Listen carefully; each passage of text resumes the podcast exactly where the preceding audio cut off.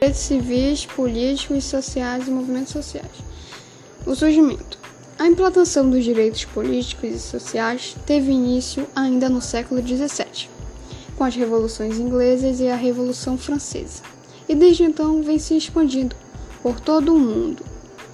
E a implantação desses direitos foi dado pelo movimento operário, que estendeu o alcance dos direitos políticos e sociais à categoria dos trabalhadores, caracterizando-se por apresentar demandas específicas e por buscas de novos rumos na luta pela ampliação da cidadania.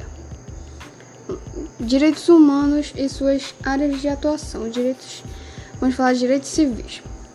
É importante saber que eles estão associados à integridade individual, assim como às liberdades civis, e essenciais para que todo cidadão o sufra do direito à vida e todos os demais direitos naturais. Direito político. Dentre os direitos políticos, o mais visível é conhecido é o direito ao voto. Tão importante quanto este são o direito à livre organização política e a liberdade de expressão.